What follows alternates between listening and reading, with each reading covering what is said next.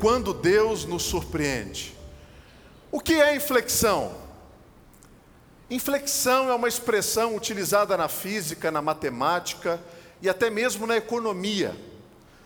Dentro da expressão ah, que eu vou utilizar, ela é caracterizada por aquele pontinho ali com uma setinha que muda exatamente a natureza da concavidade. Não dá para entender? Eu vou explicar. Olha aqui para mim. Imagina que o meu dedão é a ponta fina de um compasso. Você finca o compasso no papel e traça uma trajetória. Se não tivesse o ponto de inflexão, seria exatamente isso. Ela começa aqui e terminaria aqui. Mas o ponto de inflexão muda essa concavidade. É como se você tivesse num carro fazendo uma curva para cá e de repente o carro sai da sua trajetória, sai da, da, da, da linha natural daquela curva e vai para outro lado. Essa mudança é o ponto de inflexão. Como que isso acontece na minha vida? Vamos aplicar isso. Você tem um emprego, você entrou de office boy, foi crescendo, crescendo, crescendo, uma trajetória brilhante na carreira que você se propôs, mas em algum momento você perde o seu emprego. Aquele trajeto que caminhava com naturalidade mudou. Ou ainda, você tem uma vida normal, faz dieta, caminha, exercício, nada, nunca fumou, bebe muito pouco e de repente descobre que tem uma artéria entupida e que tem que fazer uma cirurgia cardíaca. Ou descobre numa tosse um pigarro um pouco avermelhado e diz: não é possível. Não, não era a trajetória que eu queria, não era a concavidade que eu imaginei apareceu um ponto de flexão que mudou essa direção. Mudou o sinal. Mudou para onde você vai. Tudo isso, a gente pode dizer que são permissões ou até ações de Deus na nossa própria vida. As inflexões, elas normalmente possuem dois agentes. Um agente da inflexão é o homem, é o fator humano. Por exemplo, na Bíblia, Eva e Adão. Deus designou um projeto para eles, mas ao se sentirem atraídos pela proposta da serpente, mudou a concavidade. Completamente. Ainda, Moisés, caminhando com o povo pelo deserto, já tinha tirado água da rocha uma vez, e o Senhor disse: fale a rocha, e ele bate na rocha, ferindo a rocha uma segunda vez. Pronto, aquilo lhe custou a entrada na terra prometida. Um fator humano de uma mudança de concavidade estava caminhando tudo para ir para lá e de repente guinou. Ainda, Jonas.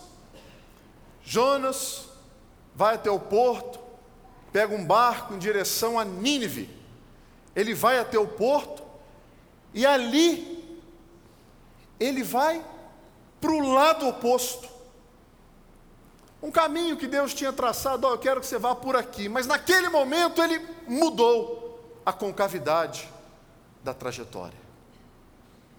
O outro fator é o fator divino.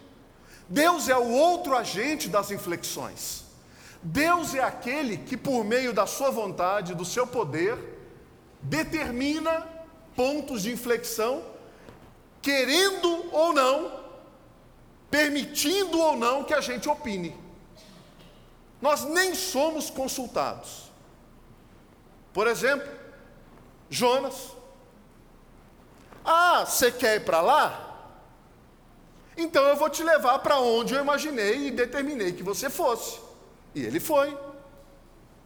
Moisés. Ah, você bateu na rocha ao invés de falá-la? De falar? Sim, tudo bem, eu vou fazer com que saia água, mesmo você me desobedecendo, para honrar você diante do seu povo. E Adão e Eva, quando Deus, próprio Gênesis, disse que da descendência da mulher virá o redentor, aquele que pisará, esmagará a serpente. Desculpe, a serpente. Dois agentes da inflexão: os homens e o Senhor. E você pode muito bem perceber que as nossas inflexões são muito piores do que as inflexões causadas pelo próprio Senhor. Concordam com isso?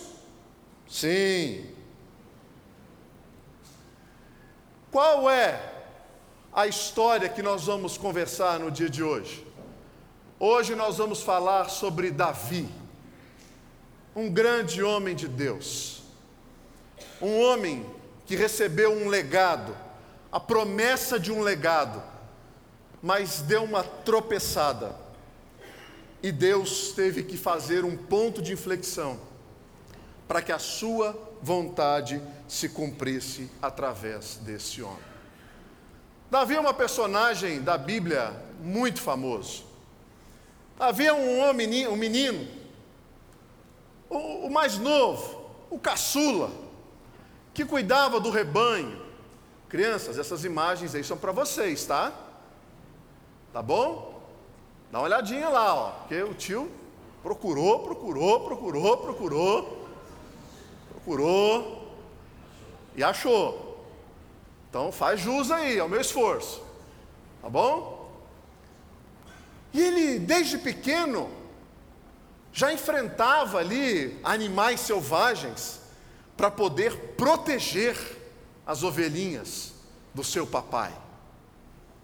Davi também aprendeu a tocar um instrumento, uma harpa, uma lira, que foi esse instrumento que o aproximou do palácio. Quando o espírito da parte do Senhor, que era denominado maligno, porque Deus permitiu que isso acontecesse, se apossava de Saul, Davi dedilhava a sua harpa, e a Bíblia diz que ele se acalmava e o espírito lhe retirava. E Saul gostou muito de Davi, que resolveu trazê-lo para perto de si. Ele fica, eles ficaram tão próximos que ele se casou com uma das suas filhas. Davi também era um homem que se fez numa das batalhas mais épicas ali de UFC bíblico. Um peso pena com um peso pesado. E ele pega a sua funda derruba o gigante e decepa a sua cabeça. Pastor, tem criança no ambiente, pastor. Mas é o que ele fez. Davi é este homem que cresce sendo impulsionado por Deus. Desde o seu nascimento, a trajetória de Davi era uma trajetória crescente. Ela, ela sai de baixo e começa a crescer. Imagina-se que isso vai ter um auge, vai ter a sua ascensão. E no primeiro livro de Samuel, nós temos algumas informações. Tudo isso daí é acerca de Davi. A primeira informação é quando Israel é derrotado pelos filisteus e morre Saul e Jonatas. Davi é aclamado rei de Judá depois dessas informações. Posteriormente a isso, nós temos um texto estratégico que nós vamos trabalhar nessa noite, que é 2 Samuel, capítulo de número 7. Abra sua Bíblia, segundo livro de Samuel, capítulo de número 7.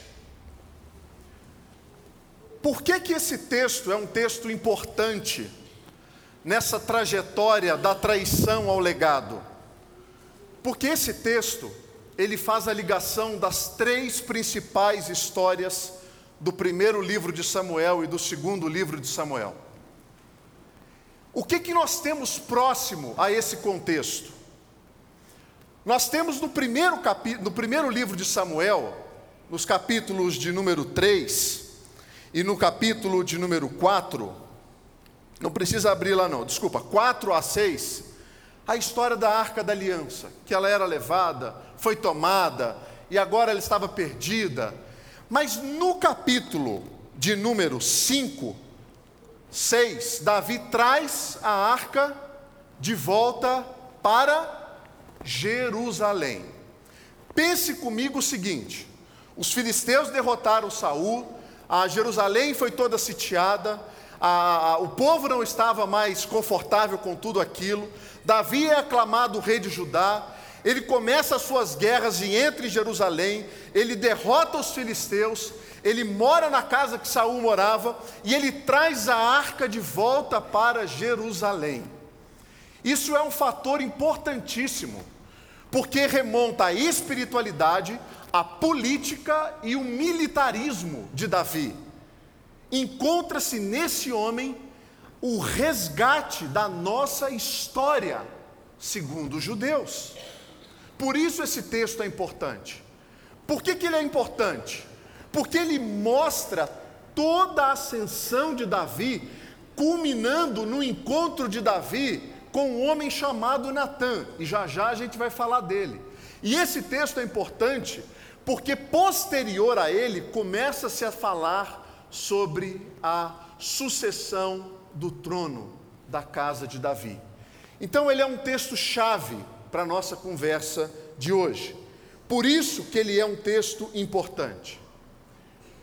Quantos versículos do capítulo 7 falam desta promessa de um legado, de uma dinastia, de uma aliança de Deus. Nove versículos falam sobre este legado. Eu quero ler os versículos com vocês. Versículo 11: Todos eles serão projetados lá, caso você queira acompanhar pelo telão. Dar-te-ei, porém, descanso de todos os teus inimigos também o Senhor te faz saber que Ele, o Senhor, te fará casa. Não é que Deus vai construir para ele uma casa. O te fará casa é uma relação com o legado, com a dinastia que viria após Davi. Num contexto onde o povo não tinha sido formado ainda na perspectiva de rei, eles tinham tido um só rei, Saul, que não foi um rei muito muito ponderado. E agora Davi. E Davi recebe a promessa do legado, da aliança. Davi recebe a promessa da dinastia por meio do seu trono. E Deus diz: O Senhor te fará casa. Ainda, farei levantar depois de ti o teu descendente, que procederá de ti, e estabelecerei o teu reino. 12b Versículo 13b: E eu estabelecerei para sempre o trono do seu reino. Olha quantas vezes Deus fala isso. Porque a tua casa e o teu reino serão firmados para sempre diante de ti. O teu trono será estabelecido para sempre. Versículo de número 16: Porém a tua casa, já foi. 19: Foi isso ainda pouco os teus olhos Senhor Deus, de maneira que também falaste a respeito da casa de teu servo para tempos distantes, ou seja, promessa do legado, promessa da dinastia, promessa da aliança de Deus com Davi. Imagina um homem, depois de todas as suas conquistas, recebe Natan, Natan diz algumas palavras para ele e diz assim: Agora diz o Senhor.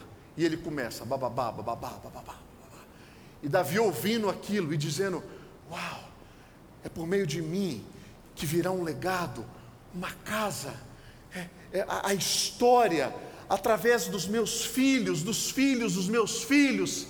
Eu estou entendendo que eu estou entrando numa, numa, numa promessa muito importante. Será que eu estou fazendo parte daquela aliança com Adão, com Noé, com Abraão, com Moisés e agora comigo? É algo grande que Deus está falando com ele, algo importantíssimo. E no versículo 25, quanto a esta palavra que disseste acerca de teu servo e acerca da sua casa, aí já é Davi orando para Deus, ele diz: Senhor, confirma isso, confirma essa promessa. O mesmo Davi, seja para sempre engrandecido o teu nome, e diga-se: o Senhor dos exércitos é Deus sobre Israel, e a casa de Davi, teu servo, será estabelecida diante de ti. Percebe quantos versículos em 1 Samuel, em 2 Samuel 7, falam da beleza dessa aliança? Imagina que Deus pudesse dizer isso para você. Imagine-se no lugar de Davi, a importância e a relevância que você tem diante de um povo pequeno, mas bravio, que experimenta as bênçãos de Deus, o cuidado de Deus, as vitórias de Deus. Ele ouve tudo isso e se sente maravilhado com esta promessa desse legado. Esses são os versículos. E o último diz assim: Edificar-te-ei casa. Por isso, o teu servo se animou para fazer esta oração. O que, que te anima para você orar? Ah, pastor, eu queria receber uma promessa boa. Acho que eu ia orar todo dia se essa promessa viesse para mim.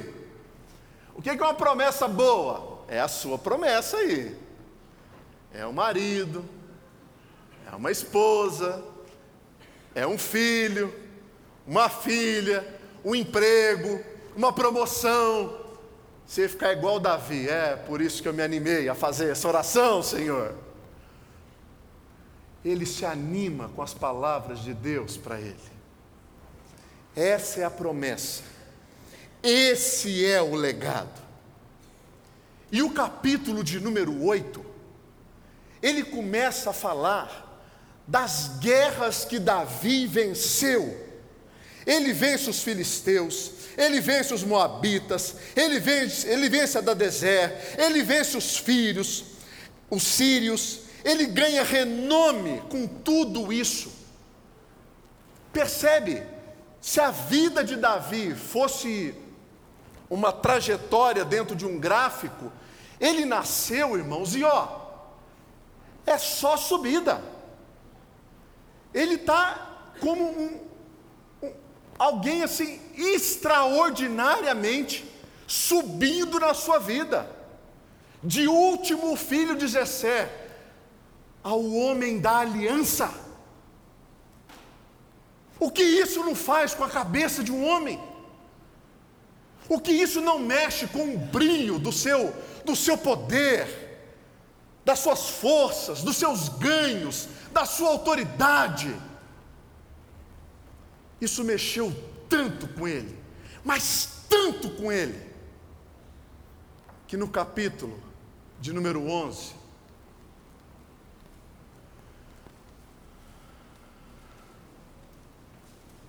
nós vemos a sua a sua queda. Olha só o primeiro versículo. Está ali projetado decorrido um ano, no tempo em que os reis costumavam sair para a guerra, enviou Davi a Joabe, seus servos, com ele todo Israel, que destruíram os filhos de Amon e sitiaram Rabá. Por que isso? Porque no inverno eles não lutavam E quando a nação dominante não lutava, as nações circunvizinhas iam comendo pelas beiradas, invadindo um campo, uma vilazinha, mas na hora que terminava o inverno, era hora de ir para a guerra. E o que que Davi faz? Manda Joabe, seus servos, manda todo Israel. Porém Davi ficou em Ele é o homem da aliança. O homem da aliança não pode ir para a guerra. O homem da aliança é muito especial. Ele é ele é a cereja do bolo. O homem da aliança é intocável. O homem da aliança não abre a porta para entrar no carro. O homem da aliança não come com os plebeus. O homem da aliança faz o que ele quiser, porque ele é o homem da aliança. E aí é que está o problema.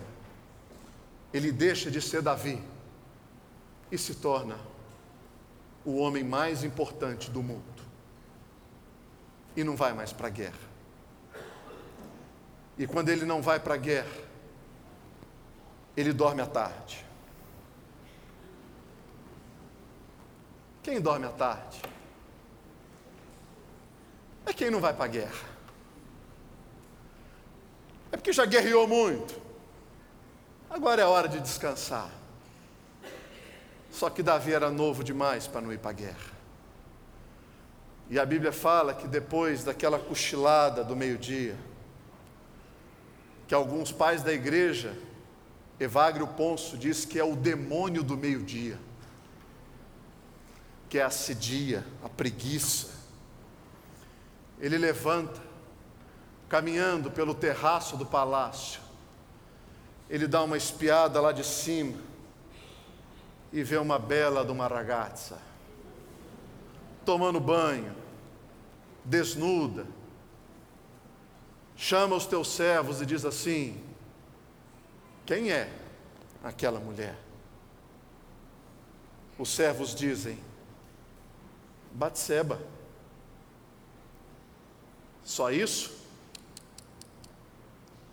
Batseba, mulher de Urias, teu servo que está na guerra. Ah, eu sou o homem da aliança, manda chamar. Manda chamar, manda subir, manda para ela me esperar lá no meu quarto que eu tenho uma conversa séria com ela. A conversa foi tão séria que ela engravidou. Ele recebe a notícia dessa gravidez e começa a partir daqui uma sequência de tragédias após tragédia, uma sequência de erros após erros, pecado após pecado, um feito após o outro para esconder o anterior. Você já se viu assim? Você, você não vai trabalhar e fala assim: estou passando mal. Só que para sustentar aquilo, você tem que arrumar um atestado. Aí você tem que comprar um atestado. É um erro cometido após o outro erro para esconder o erro anterior. E quando Davi recebe a notícia de que ela estava grávida, ele tem uma ideia fenomenal. Manda Urias voltar da batalha. Urias volta. Pois não? Não, eu queria informações acerca da batalha. Ah, tá, tá indo, tá indo. Ah, tá bom. Bom, Urias, pode voltar para sua casa e aproveitar a sua mulher, amanhã você volta para a guerra. Urias não aceita esse tipo de conselho. É inconcebível para um homem moral deixar os seus amigos guerreando enquanto ele está em Jerusalém descansando e poder se deitar com a sua esposa Urias fica no palácio, as portas do palácio, junto com os serviçais. E Davi manda alguém segui-lo. E essa pessoa que seguiu Urias voltou e disse assim: Davi, ele, ele não voltou para casa. E já amanheceu o dia. Ah, não tem problema, chame ele aqui. Faça um grande banquete. Traga bastante vinho.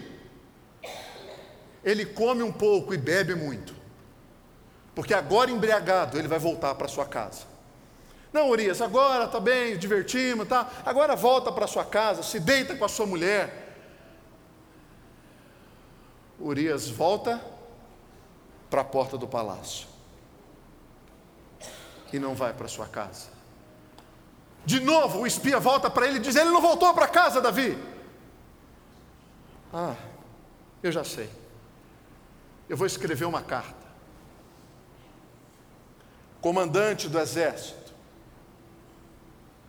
eu peço que você coloque Urias na linha de frente da batalha.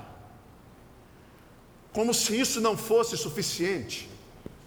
Na hora em que ele estiver lá na frente, dê o sinal para que os homens voltem, para que eles voltem, retrocedam um pouco, para Urias ficar descampado, sozinho, porque assim ele morre, e eu resolvo o meu problema.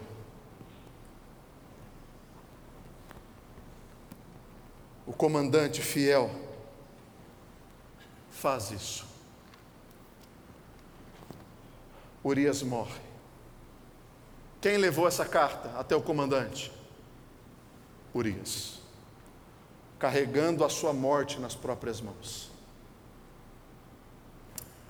Um erro após outro erro para encobertar o erro.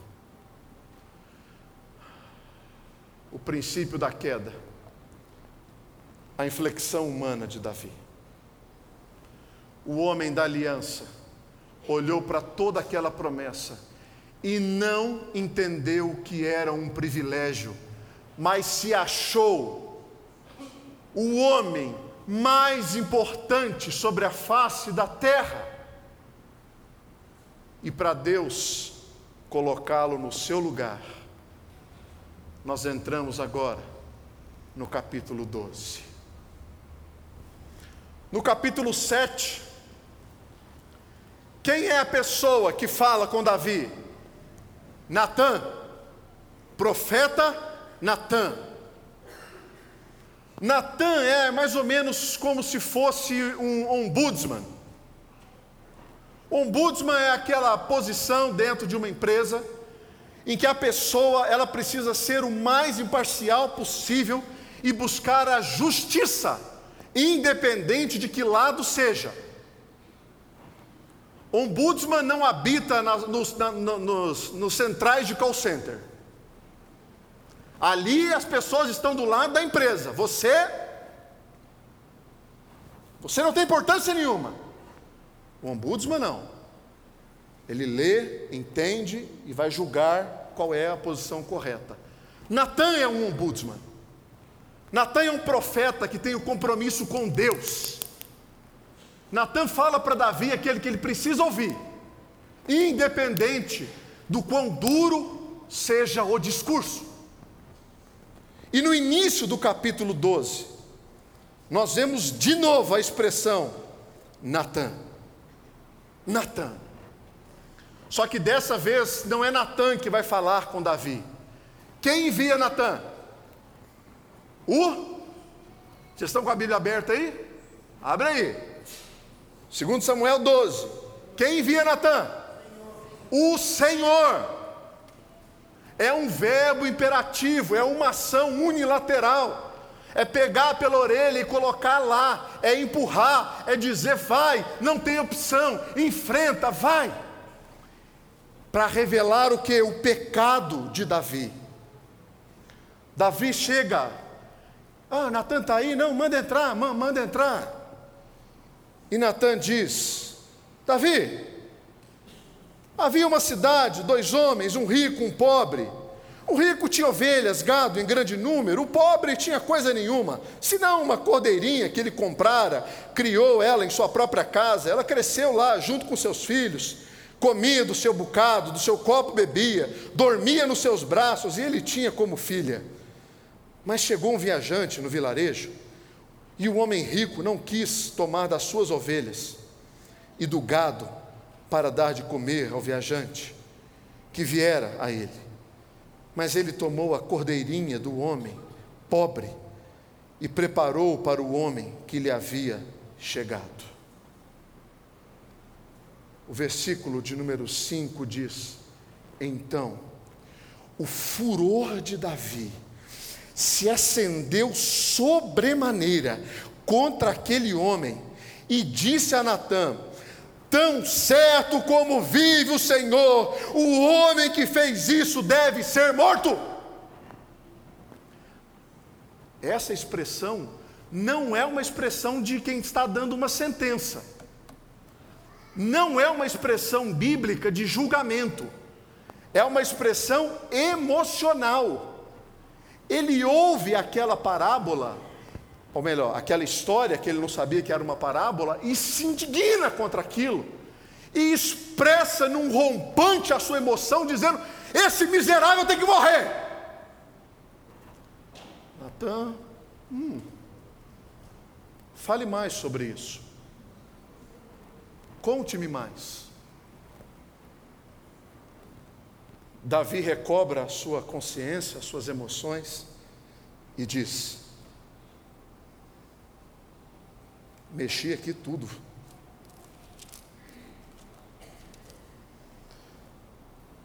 E pela cordeirinha restituirá quatro vezes, porque fez tal coisa e porque não se compadeceu. Agora Davi dá um veredito. Porque não se pode julgar é, roubo com morte. Não se pode julgar isso. E era o que estava para ele. Roubou a cordeirinha, ele, mas tamanha indignação que ele merece morrer. Mas agora ele diz: o homem vai restituir quatro vezes a cordeirinha que foi morta. Qual é a resposta de Natan? Tu és o homem. Você é esse homem que roubou a cordeirinha. Quando você tomou Batseba do seu lar com Urias, você é este homem. O homem da aliança recebendo esta revelação toda a tentativa de encobrir o seu pecado diante dos homens, se vê nesse momento o seu pecado sendo revelado diante de Deus e dos seus servos. Tu és o homem do legado, o homem do legado faz um ponto de inflexão que o levou à traição, ao assassinato, ao roubo, à permissividade. Tudo isso como desejo do seu coração. Será que as palavras de Natan, lá de 2 Samuel, capítulo 7, quando ele diz assim: Natan, eu acho que eu estou querendo construir para Deus uma casa melhor. Eu habito nesse palácio de cedros. O Senhor habita numa casinha de lona. E Natan vira para ele e fala: Davi, faça tudo segundo o teu coração mandar. O Senhor é contigo. Será que essas palavras ecoaram nos seus ouvidos quando ele caminhava pelo deserto? Eu vou fazer tudo que o meu coração mandar eu vou fazer tudo aquilo que eu desejar. Tu és o homem. A inflexão de Deus na vida desse homem. O Senhor diz assim: Eu aceito as suas desculpas, eu aceito o seu arrependimento. Você não vai morrer mas o teu filho não vai viver.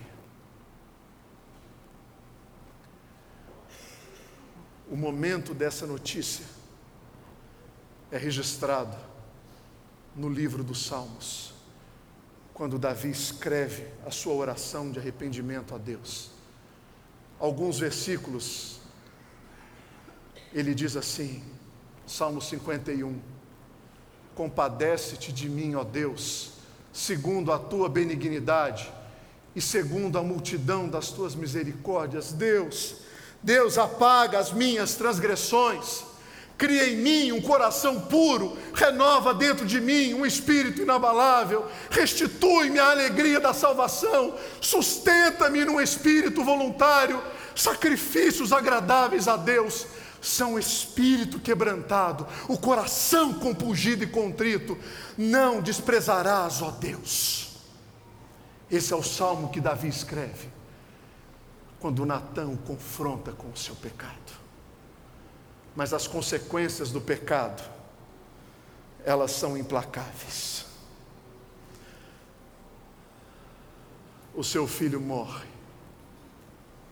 Mesmo ele tendo ido para a casa do Senhor, jejuado sete dias, quando ele recebe a notícia, a Bíblia diz que ele se levanta, lava-se, unge-se com perfume, troca de roupa e vai até a casa do Senhor para adorá-lo.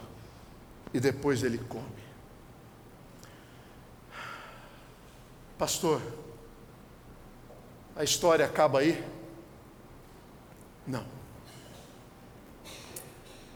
Esse homem da aliança, ele é reerguido por Deus mas as consequências das suas atitudes permanecem sobre a sua casa.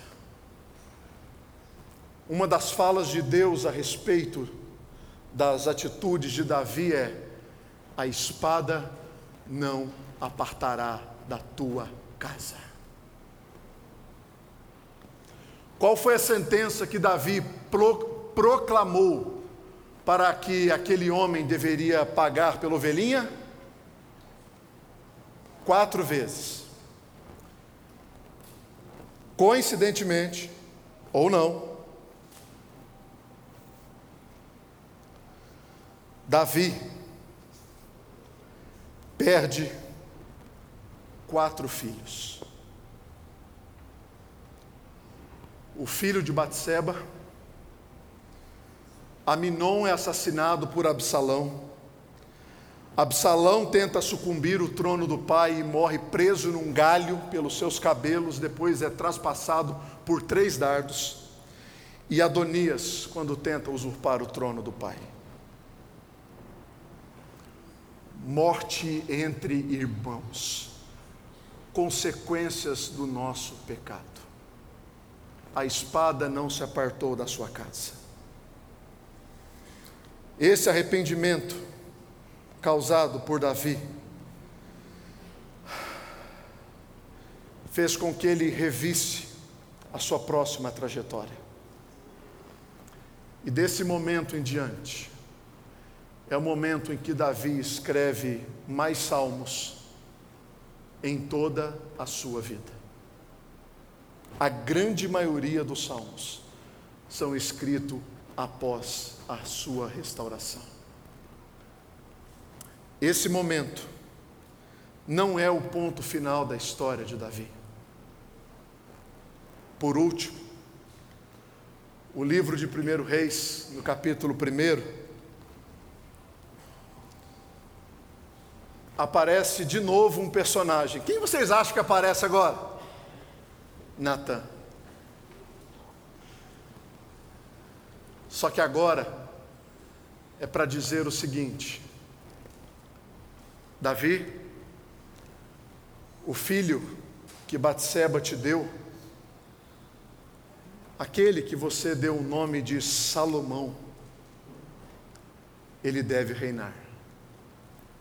Ele é a continuidade da sua casa, da sua história, do seu legado, da sua trajetória. Ele vai construir uma casa para Deus. Ele vai construir o templo. Ele vai reinar no seu lugar palavras do próprio Natan para Davi. Pastor, como que eu aplico tudo isso à minha vida? Deixa eu dizer para você. Está pequenininho, né? Deus possui planos para as nossas vidas que vão se cumprir independente da nossa vontade independente da nossa vontade, os planos de Deus vão se cumprir. O que, que acontece? É que as nossas inflexões podem trazer a impressão de que é o fim da história, mas não é o fim da história. Os seus erros, a sua infidelidade, a sua corrupção, o seu maltrato com a sua esposa, com os seus filhos, a maneira torta com que você administra os seus negócios, isso não é o fim da sua história. Deus pode intervir, fazendo com que essa ação parabólica mude a sua, a sua convexibilidade, mude completamente. Você saia dessa situação e venha para cá. As suas inflexões não significam o fim da sua história. Mas as consequências virão. As consequências de uma traição, as consequências de um negócio mal administrado, as consequências da não visão de Deus, tudo isso virá.